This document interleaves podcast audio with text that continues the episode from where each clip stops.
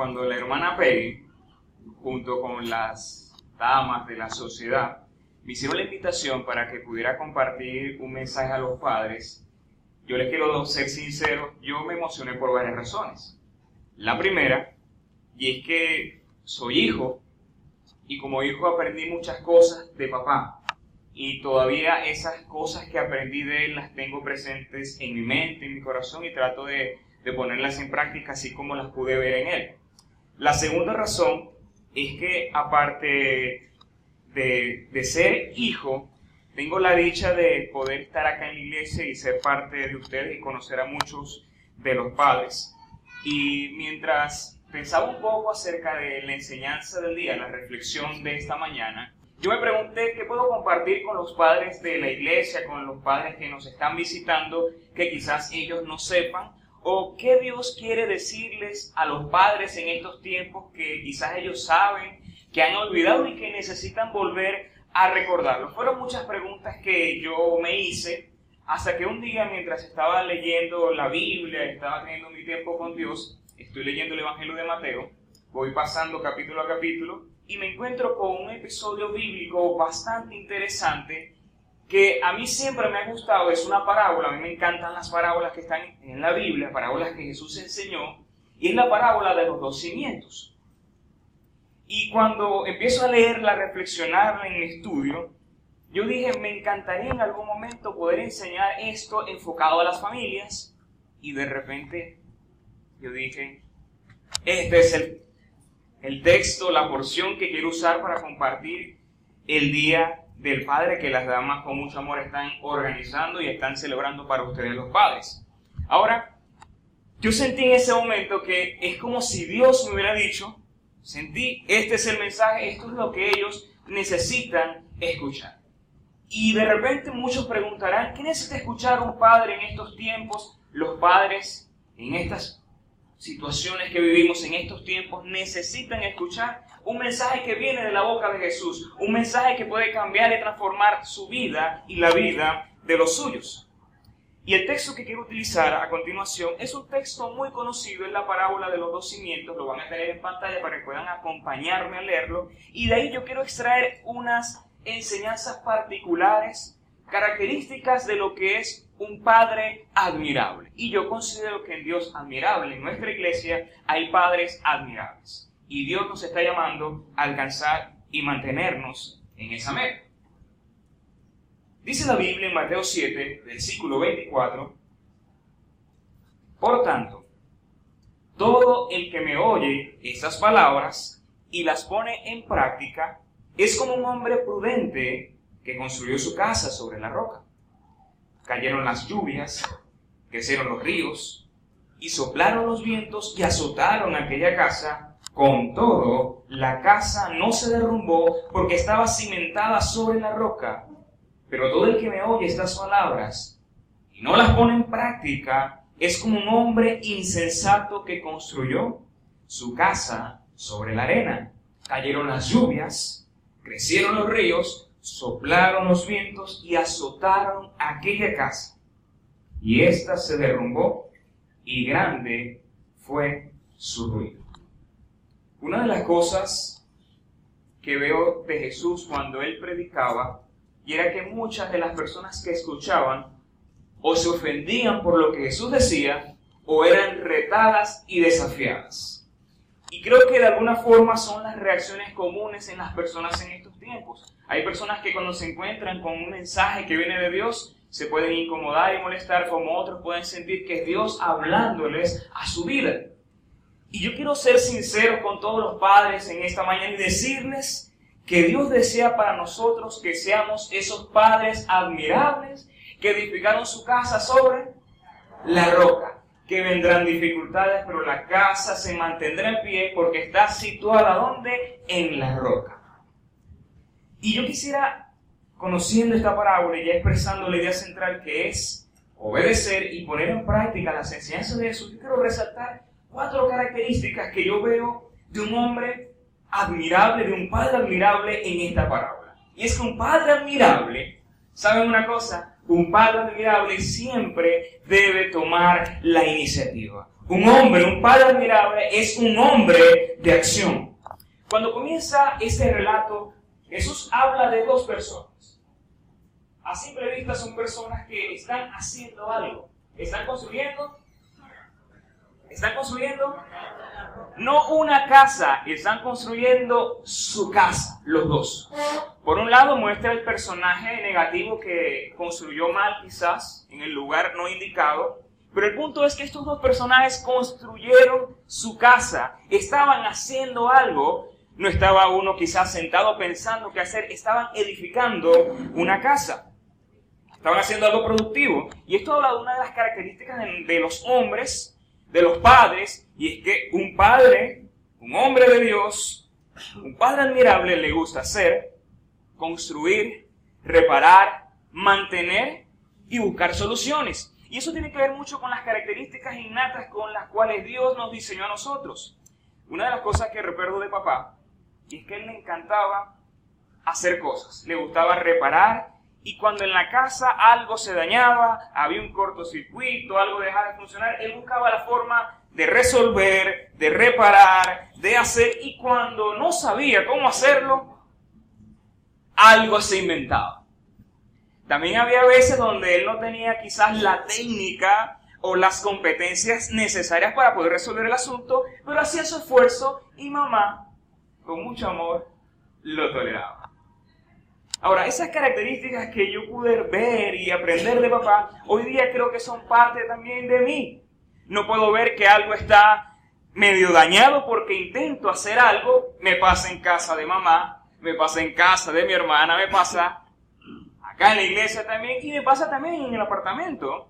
Y Rubeli tiene que muchas veces tolerar mis inventos. Pero esto habla de que eso aprendí de papá a tener iniciativa para poder resolver ciertas cosas en el hogar. Ahora, hay varias observaciones que yo quisiera hacer en esta parábola. Y la primera es que, lamentablemente, amados, hay momentos donde la vida la familia, tus hijos necesitan de ti iniciativa, pero muchas veces nos quedamos sin hacer nada y es algo lamentable. Pero hay veces donde tomamos iniciativa en asuntos urgentes, pero quizás no en asuntos importantes. Otras veces tomamos iniciativa en cosas que quizás no son necesarias atenderlas y descuidamos las más importantes. Y yo quiero decirles algo, en el caso de nosotros los hombres, que quizás nos gusta hacer tantas cosas, sin darnos cuenta, podemos cometer el error de enfocarnos en resolver asuntos domésticos del hogar, pero a veces hay necesidades familiares con tu esposa, con tus hijos que a veces sin darnos cuenta lo dejamos para después y Dios nos invita a nosotros en esta mañana a recordar que por encima de todas las cosas tienes que tener iniciativa para atender y edificar la vida de tu familia, la vida de tus hijos. La prioridad de un hombre admirable, de un padre admirable, es edificar la vida de su familia. Como padre estás llamado a estar a la vanguardia, a ir adelante, no ir atrás, tomar iniciativa. Mi tercera observación es que muchas veces los padres tienen iniciativas en las cosas correctas, haciendo las cosas de forma incorrecta. Volvamos a la parábola. Uno edificó sobre la arena y otro sobre la roca. Los dos estaban edificando una casa y esa casa era su casa, pero uno eligió edificar de forma incorrecta, en el lugar incorrecto. Entonces, en primer lugar, lo que yo veo aquí en la palabra es que un padre admirable es un hombre de iniciativa. Mi segunda observación en esta parábola es que un padre admirable se sacrifica, se esfuerza. Cuando digo de que los padres deben sacrificarse, no estoy diciendo que ser padre es un martirio, es una bendición, todo lo contrario. Pero el punto es que alguien que se sacrifica es alguien que se esfuerza, alguien que entrega su mente, su corazón, sus recursos, su tiempo para que su familia esté bien.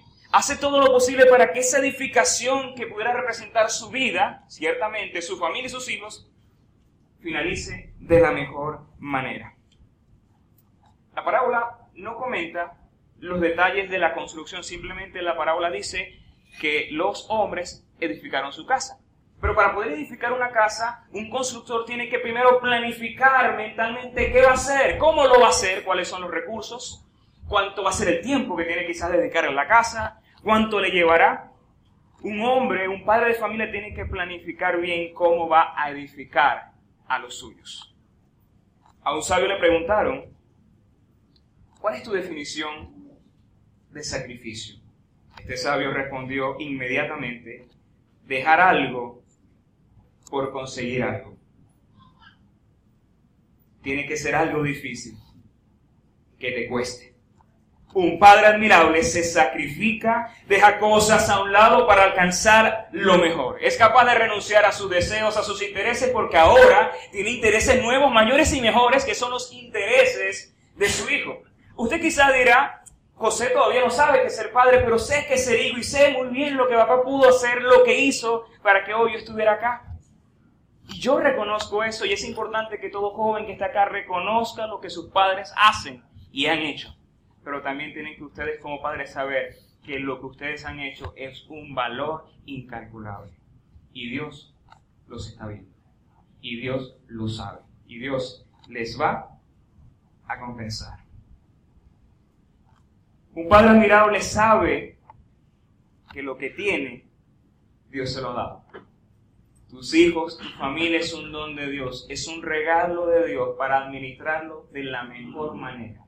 Porque vendrá un tiempo donde Dios te pedirá cuenta a ti, por tu familia y por tus hijos. Dios no le va a pedir cuenta a la esposa, Dios le va a pedir cuentas al hombre, al esposo que tiene iniciativa, al esposo admirable que se sacrifica por sus hijos.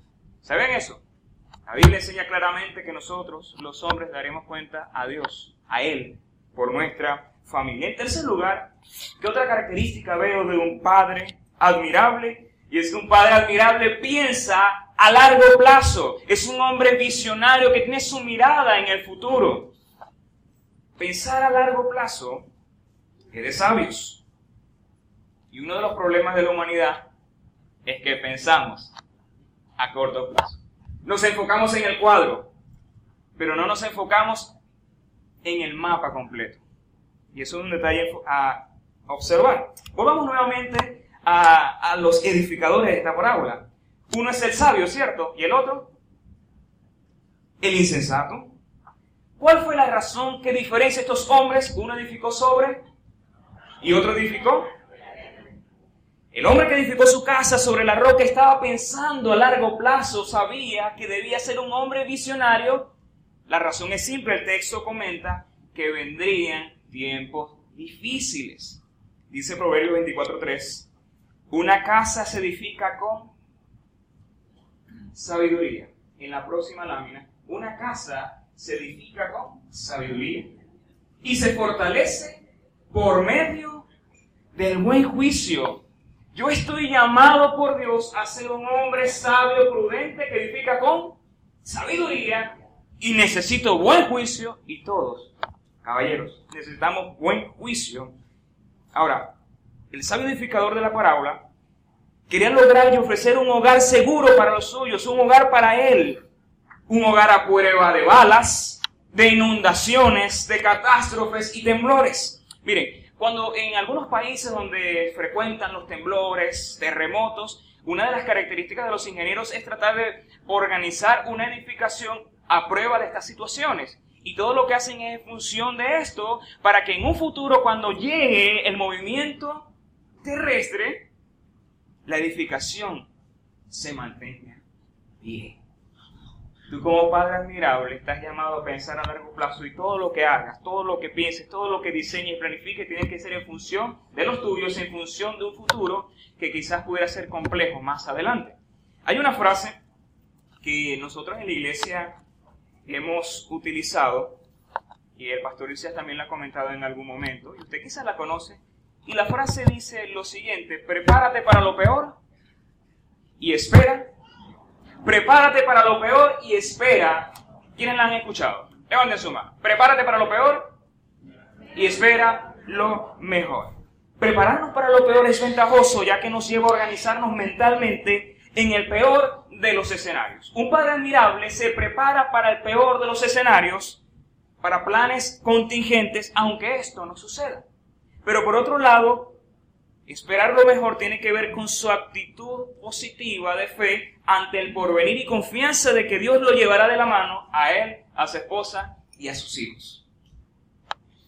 Porque está seguro de que Dios le dará la victoria. Un padre admirable edifica su casa, su hogar, entiende que está llamado a edificar la vida de sus hijos con sabiduría, pensar a largo plazo y dejar un legado en ellos, de manera que cuando no estén los hijos, sigan sus pisadas. Eso es un padre cristiano. Vendrán momentos duros, difíciles que golpearán tu hogar, tu vida, pero qué bueno saber que si estás edificado en el lugar correcto, si has edificado de la mejor manera, has inculcado los mejores valores en tus hijos, todo saldrá bien. Vendrán dificultades, pero tus hijos estarán seguros porque no están en tus manos, están en manos de Dios.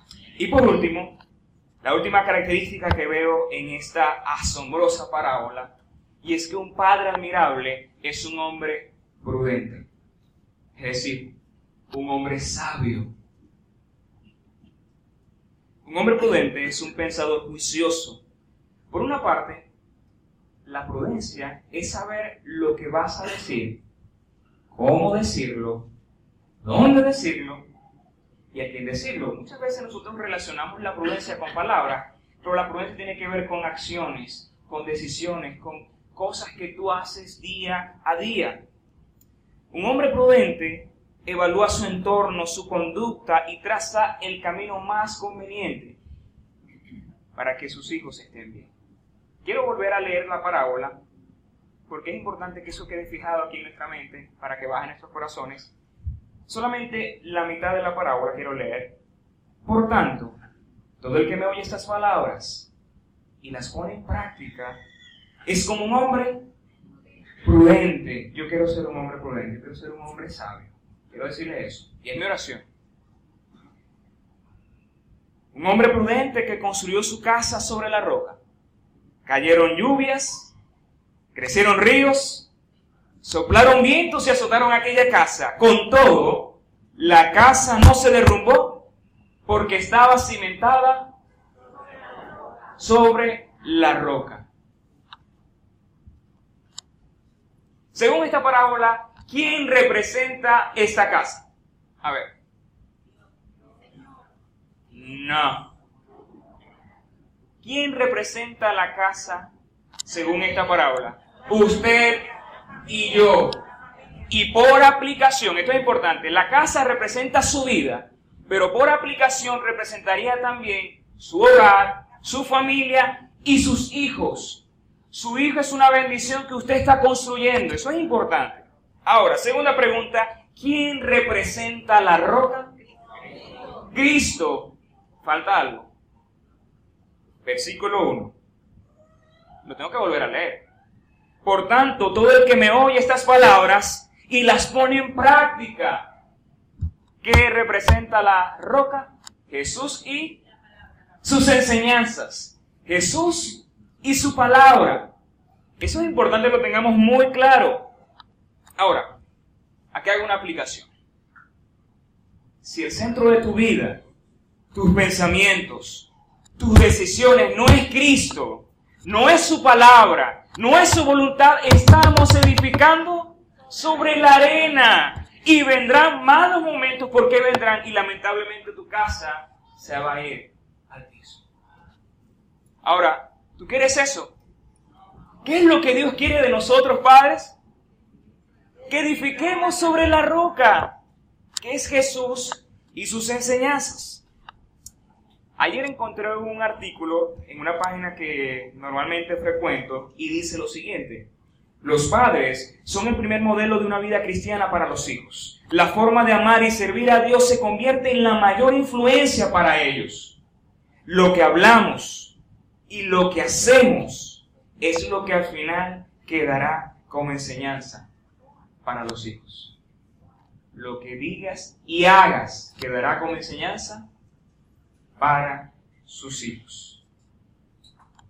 El Salmo 127.1 dice, si el Señor no edifica la casa, de nada sirve que los edificadores se esfuercen. Si el Señor no protege la ciudad, de nada sirve que los guardias la vigilan. Miren, amados, puedes pensar a largo plazo, puedes sacrificarte y esforzarte, ser un hombre de iniciativa, pero si no eres el hombre prudente que edifica tu casa, tu vida, tu familia y tus hijos sobre la roca, estás trabajando en vano. Quiero concluir con algo personal. En mi familia, yo fui el primero que se acercó a Dios por medio del Evangelio, fue a los 18 años. Y también fui el primero en participar en el servicio de una iglesia, en algún ministerio. Y recuerdo que uno de mis sueños, cuando tenía 18 años, mi sueño, mi oración, era encontrarme un domingo en la mañana sentado con mamá, papá mis hermanos y mi familia. Un domingo en la mañana, ¿haciendo qué? Alabando a Dios. Levantando nuestras manos a Dios y reconociendo que Él es el dueño del hogar.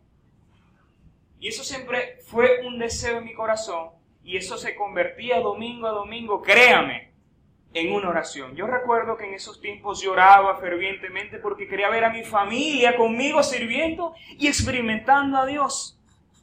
Y esa oración era tan intensa que había momentos donde yo me imaginaba a mi familia en la iglesia conmigo y yo me quebrantaba y empezaba a llorar. Y quizá la gente no entendía por qué José Escalón estaba llorando. Era porque mi deseo era que mis padres y mi familia estuviéramos todos juntos en la iglesia sirviendo y adorando a Dios.